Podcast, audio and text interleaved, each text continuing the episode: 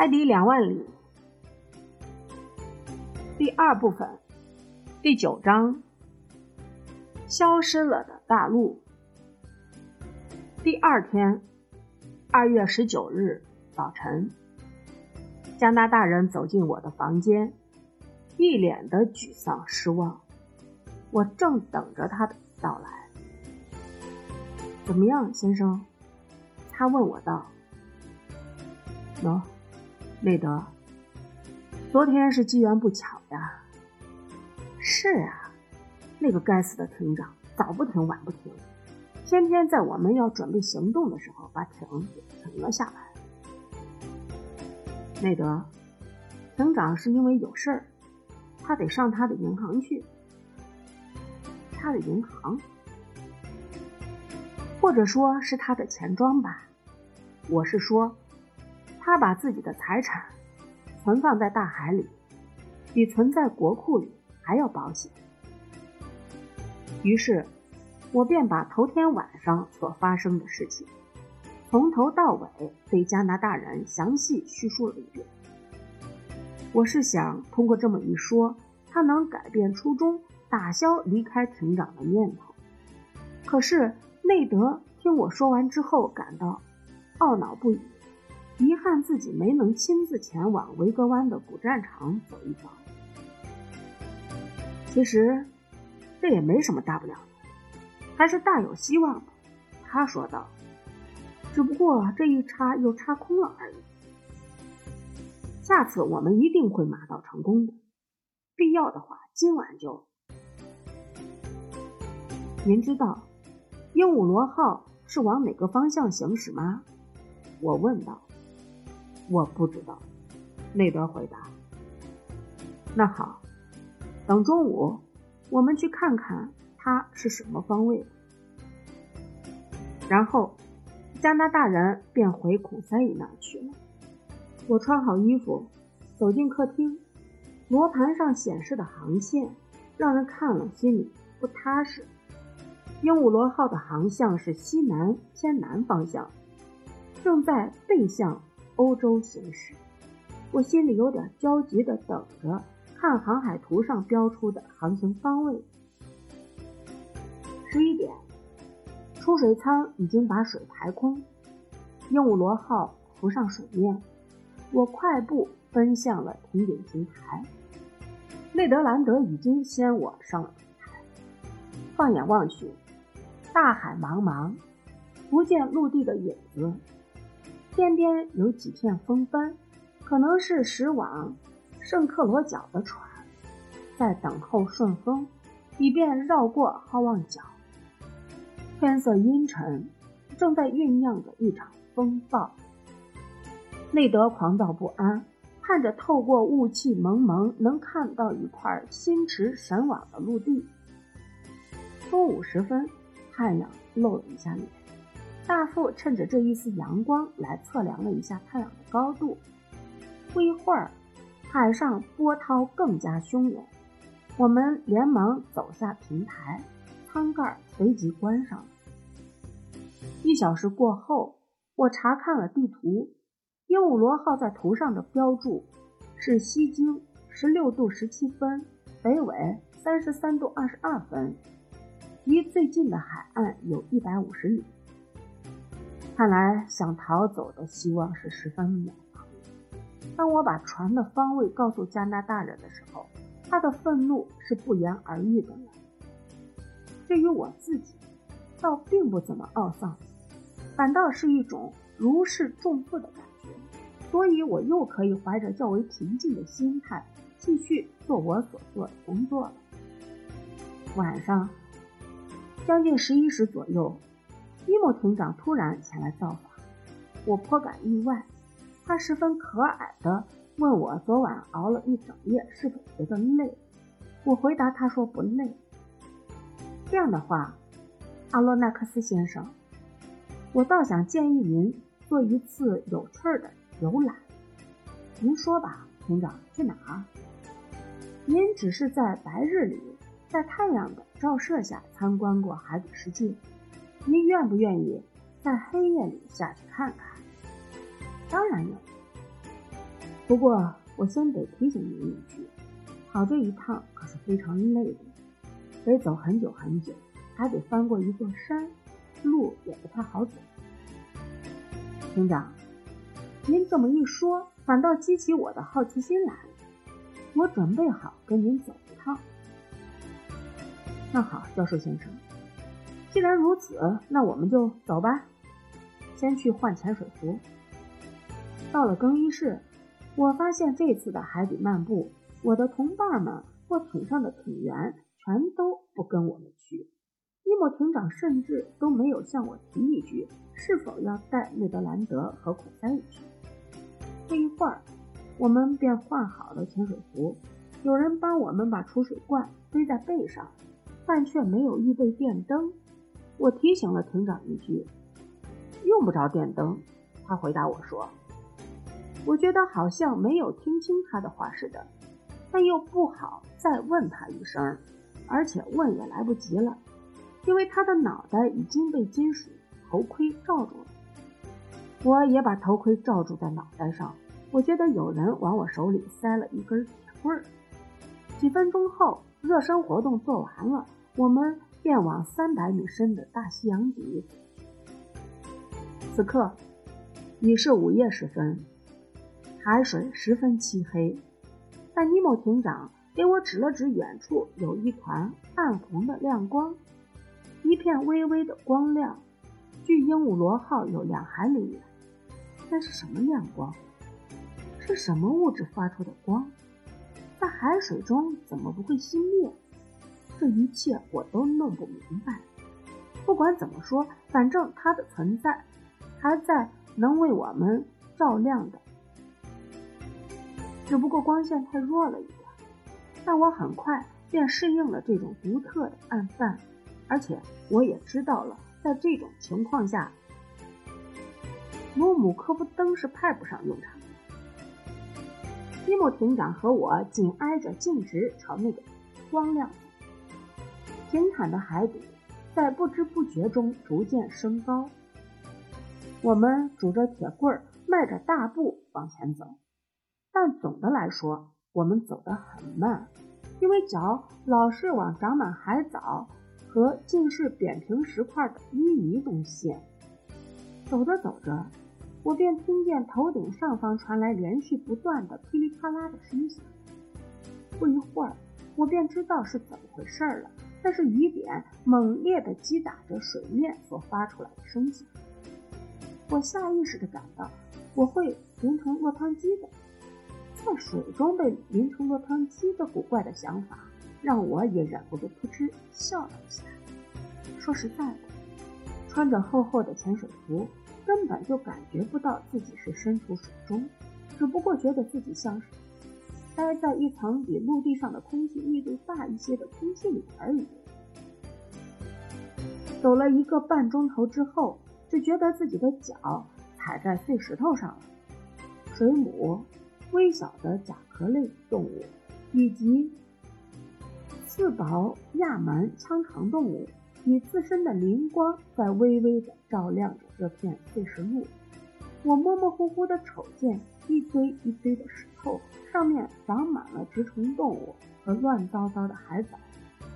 我的脚总是在一片黏糊糊的海藻地毯上滑来滑去。要是没有那根铁棍的话，恐怕老得翻跟头。我不时地回头望去。只见鹦鹉螺号的舷灯离得越来越远了，灯光越来越暗淡。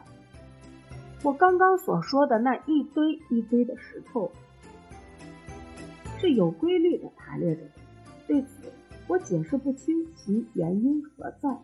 我还发现一条条很大的海沟伸向黑暗之中，不见尽头，无法估计它们到底会有多长。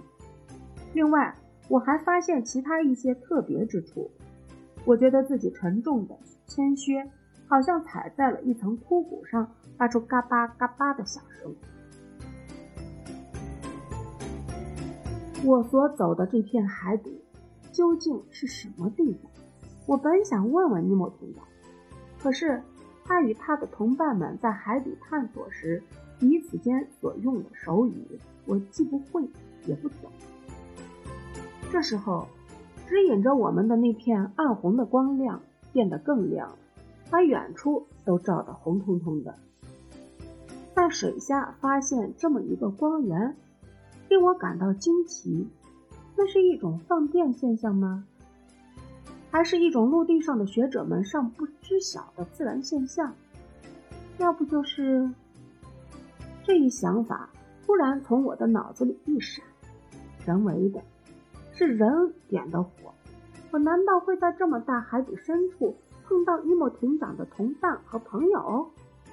他们也过着同样的海底生活。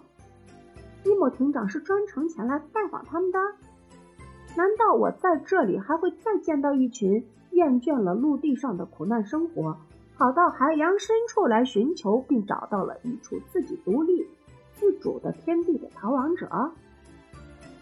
这种种的疯狂而难以说清的想法缠绕在我的脑海，而且眼前又不断的出现了一些奇观异景，令我兴奋不已。处于这种状态之下的我，就算在海底遇上一座尼莫艇长魂牵梦绕的海底城市，我也绝对不会感到惊讶。我们往前走的路被照得越发亮堂。发白的光是一座高约八百尺的山顶上射出来，但我所看见的是经过海水过滤的光亮，而光源，那个发出一种无法解释的光的光源，则是在山的另一侧，在大西洋底那纵横交错的石头迷宫中，尼莫艇长毫不犹豫地往前走着。看来他似乎非常熟悉这条昏暗的道路，他肯定是经常到这里，所以不会迷路的。我对他满怀信心，所以毫不迟疑地跟着他走。我觉得他仿佛是海底的一个精灵。他走在我前面时，他那高大的黑色身影映在远处明亮的海底上面，让我惊羡不已。已经是凌晨了。我们来到第一道山坡脚下，若是要爬上这道山坡，就必须冒险穿过一片宽阔的矮林，林中小径崎岖狭窄，非常难走。是的，这是一片死了的森林，树木没有树叶，没有枯枝，全都是因海水的作用而碳化了树干。林中偶尔也可见零零星星的高大松树，挺拔的兀立着，啊，简直就是一座煤矿，由深入海底的树根支撑着，而树的树杈则像是精巧的黑色剪纸，清晰地映在水座天花板上。我不由得想起哈尔茨山山腰上的那片森林。只是这儿的森林是沉没在海水中的森林，崎岖狭窄的小径上满是海藻和墨角藻，一群群的甲壳类动物在其间蠕动着。我往前走着，攀上岩石，跨过横在地上的树干，扯断树与树之间的海生藤本植物，惊走了那些在树之间游来游去的鱼，兴致极高。一点儿也不觉得累，我紧紧地跟随着我那位永不知疲倦的向导往前走。啊，多美丽的景色呀，简直难以言表。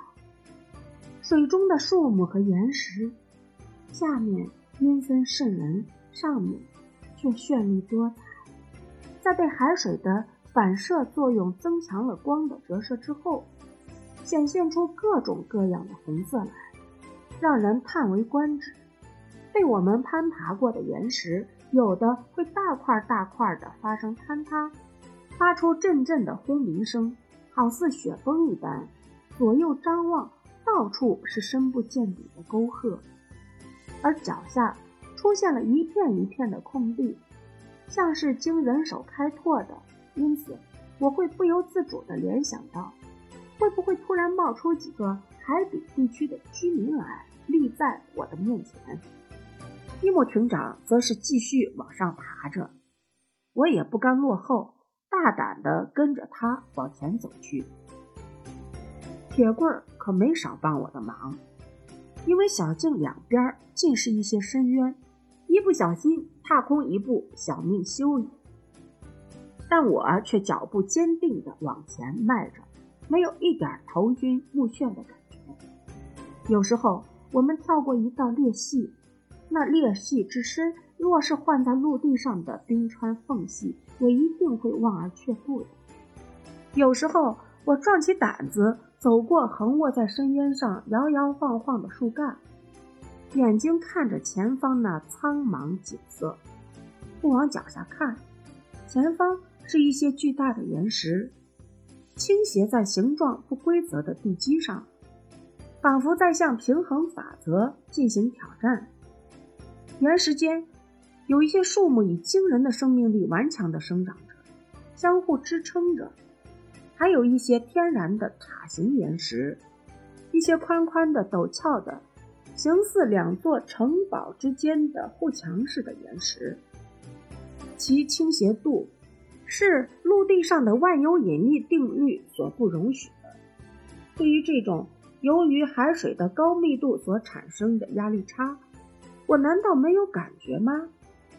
虽说我穿着厚厚的潜水服，头戴铜制头盔，脚穿铅底靴，但在攀爬那些陡峭的、几乎无法爬上去的陡坡时，不也是一跃而过，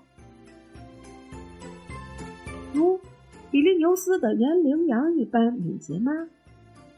当我把此次海底漫步当作故事讲的时候。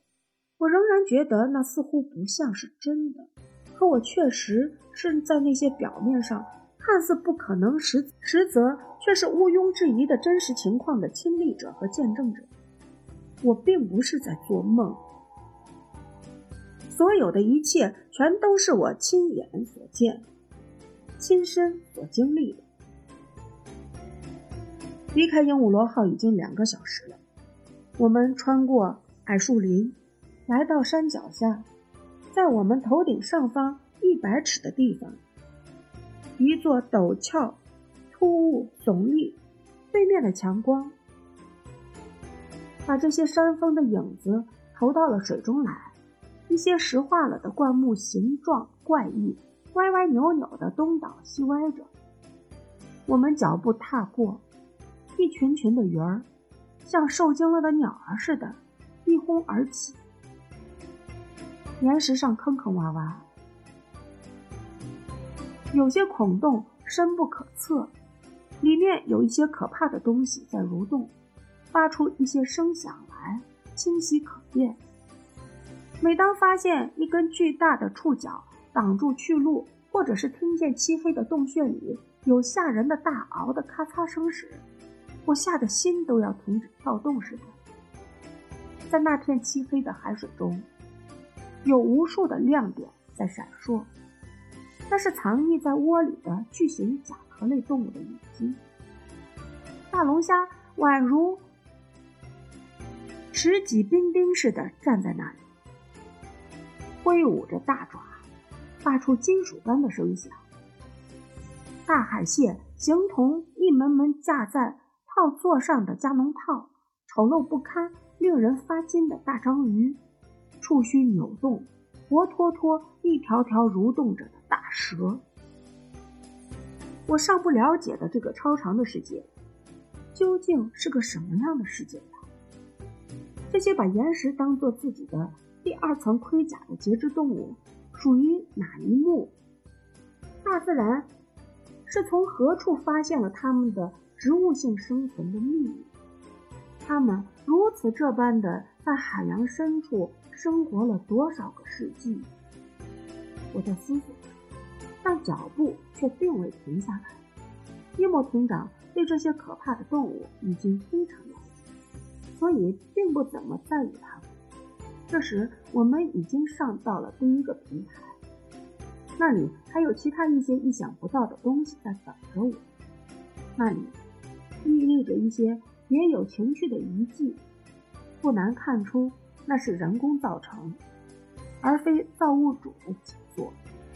从那些成堆的石块中，可以依稀辨认出城堡和庙宇的模糊轮廓来。石块已成为一层犹如花式般的植虫动物所覆盖。海藻和墨角藻取代了常春藤，给这成堆的石块披上了一件厚厚的植物大衣。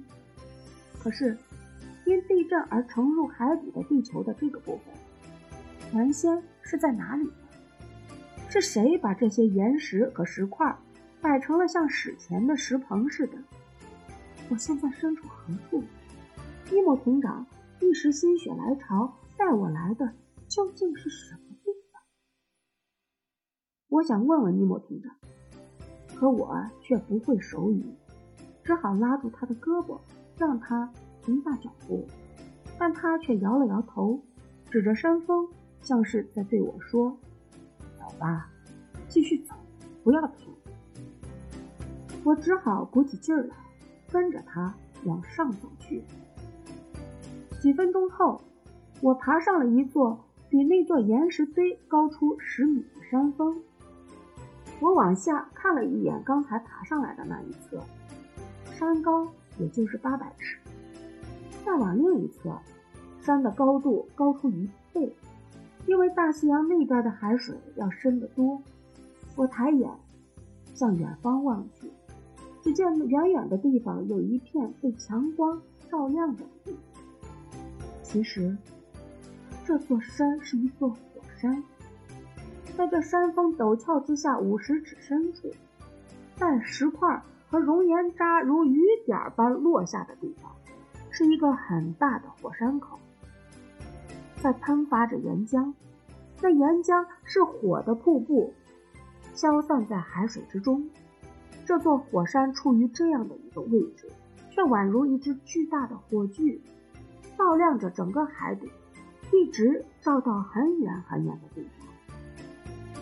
我刚才所说的是海底火山口喷出的是岩浆，而非火焰。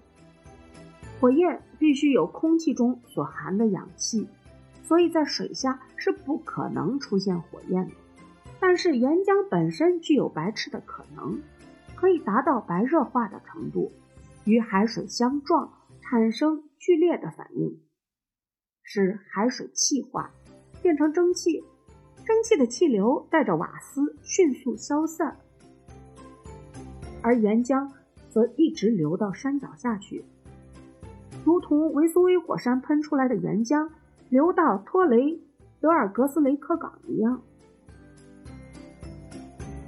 我眼前呈现的确确实实是一座被摧毁了的城市，建筑物东倒西歪，七零八落，屋顶坍塌，庙宇被毁，门拱散架，石柱倒卧，但是依然可以感觉到托斯卡纳式建筑的雄伟壮观。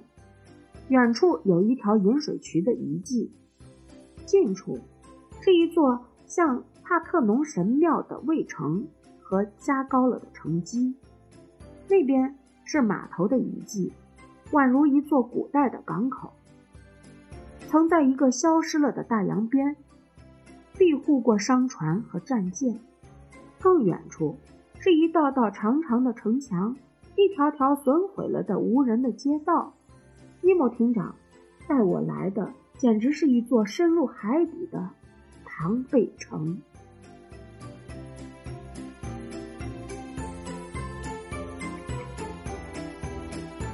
我到底是在什么地方？我究竟是在什么地方？我真的不惜一切代价也要弄明白。我想说话，我想把罩在我头上的铜头盔摘下。但是尼莫艇长向我走来，用手制止了我。然后他捡起了一块白垩质石块，朝着一块黑色玄武岩走过去，在上面写下了这么几个字：“亚特兰蒂斯。”我突然茅塞顿开，一下子全明白了。亚特兰蒂斯，泰奥庞波斯笔下的那座。梅罗彼得古城、柏拉图笔下的大西洋城、奥利金、鲍尔菲利奥斯、让·布里克斯、德·安维尔、马尔特·布朗、洪堡等人所不承认的那个大陆，他们都认为那只是一个传说，但是承认它存在的也不乏其人。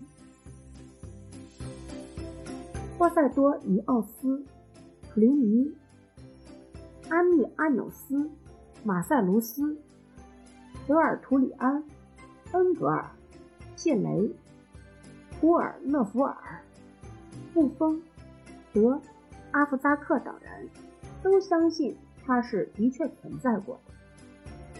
现在，这座城市就呈现在我的面前，它遭受的那场灾难。确凿证据就在这，这就说明这块淹没了的陆地确实存在过。它不在欧洲，不在亚洲，不在利比亚，而是位于离海格里斯擎天柱不远的地方。那儿曾经生活过亚特兰蒂斯人，古希腊的头几场战争就是冲着他们打的。历史学家柏拉图本人就曾把这个英雄时代的史记写进了自己的书中。他在《泰迈奥斯与克利迪阿斯对话录》中，可以说是受到诗人兼立法者梭伦的启发写成的。据说有一天，梭伦与萨伊城的一座古城，根据刻在城内神庙圣墙上的年表，该城当时已经有八百年的历史。的几位睿智长者聊天，其中一位长者讲述了一座比萨伊城的历史早上一千年的城市，说它是雅典最早建成的城市。已经有九百个世纪的历史。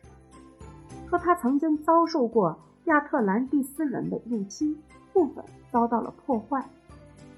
这位老者还说，亚特兰蒂斯人占据着一个比非洲和亚洲加起来还要大的陆地，其面积大到了跨越南纬十二度至北纬四十度，其统治的区域甚至到达埃及。他们还想让希腊人就范，俯首称臣，但是却遭受到英勇不屈的希腊人的顽强抵抗，不得不撤退。几个世纪以后，地壳突然发生巨变，洪水、地震接踵而来，一昼夜之间，亚特兰蒂斯便深入海底，不见了踪影。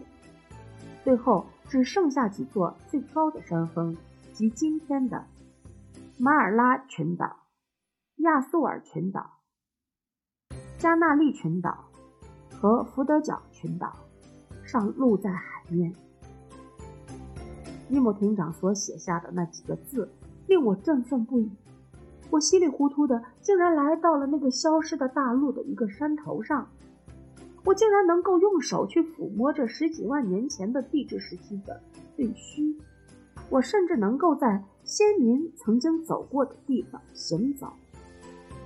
我脚上那沉重的铅靴碾碎了传说古代的动物的骸骨，而那些现已经碳化了的树木，当年曾经为这些动物遮阳避雨。唉，为何我没有足够的时间？我真想沿着这座山的陡峭山坡走到山底下去。走遍这个可能连接着非美大陆的广袤的陆地，去参观一下那个诺亚时代的宏伟城市。在那里，映入我的眼帘的可能是那上午的马基莫斯城邦和虔诚的尤西比乌斯城邦。他们的居民一个个身强体壮，在那儿生活了几个世纪，并且搬来巨石，筑起城堡。抵御海水的侵蚀，我想，也许会有那么一天，地壳发生某种上升作用，使得这个沉没于海底的废墟重新浮出水面。据说，在大西洋的部分海城有无数的海底火山，很多船只在这片动荡不定的海面上，经常会感受到一阵阵剧烈的震动。还有一些船上的人听到过预示着海洋深处的正在相互挤压碰撞的沉闷声响，有的人甚至还收集到了喷到水面的火山灰。这一片海域一直延伸至赤道地区，至今仍然受到地下火山活动的影响。在遥远的未来的某个地方，在遥远的未来的某一时刻，由于火山喷发和岩浆不断的堆积，说不定一些不断增高的山峰就会冒出水面来。我正在这么浮想联翩，并准备把这些壮观景象都详详细细的牢牢记在心中时，伊莫亭长却倚在一块满是青苔的石头上，一动不动的闭目沉思，犹如一座雕像。他是不是在缅怀那些消失了的先人？是不是在思考着人类命运的意义？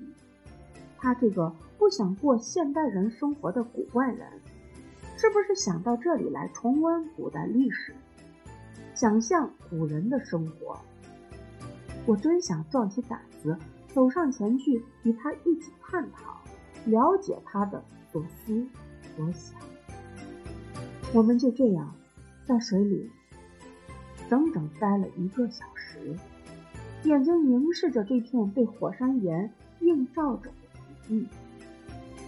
火山的剧烈喷发，有时剧烈的令人惊恐。地球内部的沸腾，不时的使山体表层发生一次次的震颤，沉闷的隆隆声响，经海水的传播，发出一阵阵响亮的回音。这时候，月亮出来了，刹那间，月光穿过海面，向沉睡的海底的那块陆地。投下了几缕淡淡的光线，这一丝的月光，竟然产生了无法形容的效果。村长站直了身子，向这个海底平原投去了最后一道目光，然后他便朝我做了一个手势，让我跟着他走。我们很快下了山。当我们再次经过那片矿化了的矮树林的时候，我便看到了鹦鹉螺号上的弦灯，像一颗星星似的在远处闪烁。伊莫艇长径直走向那颗闪烁的星星。黎明的第一道曙光洒进海面时，我们便回到了。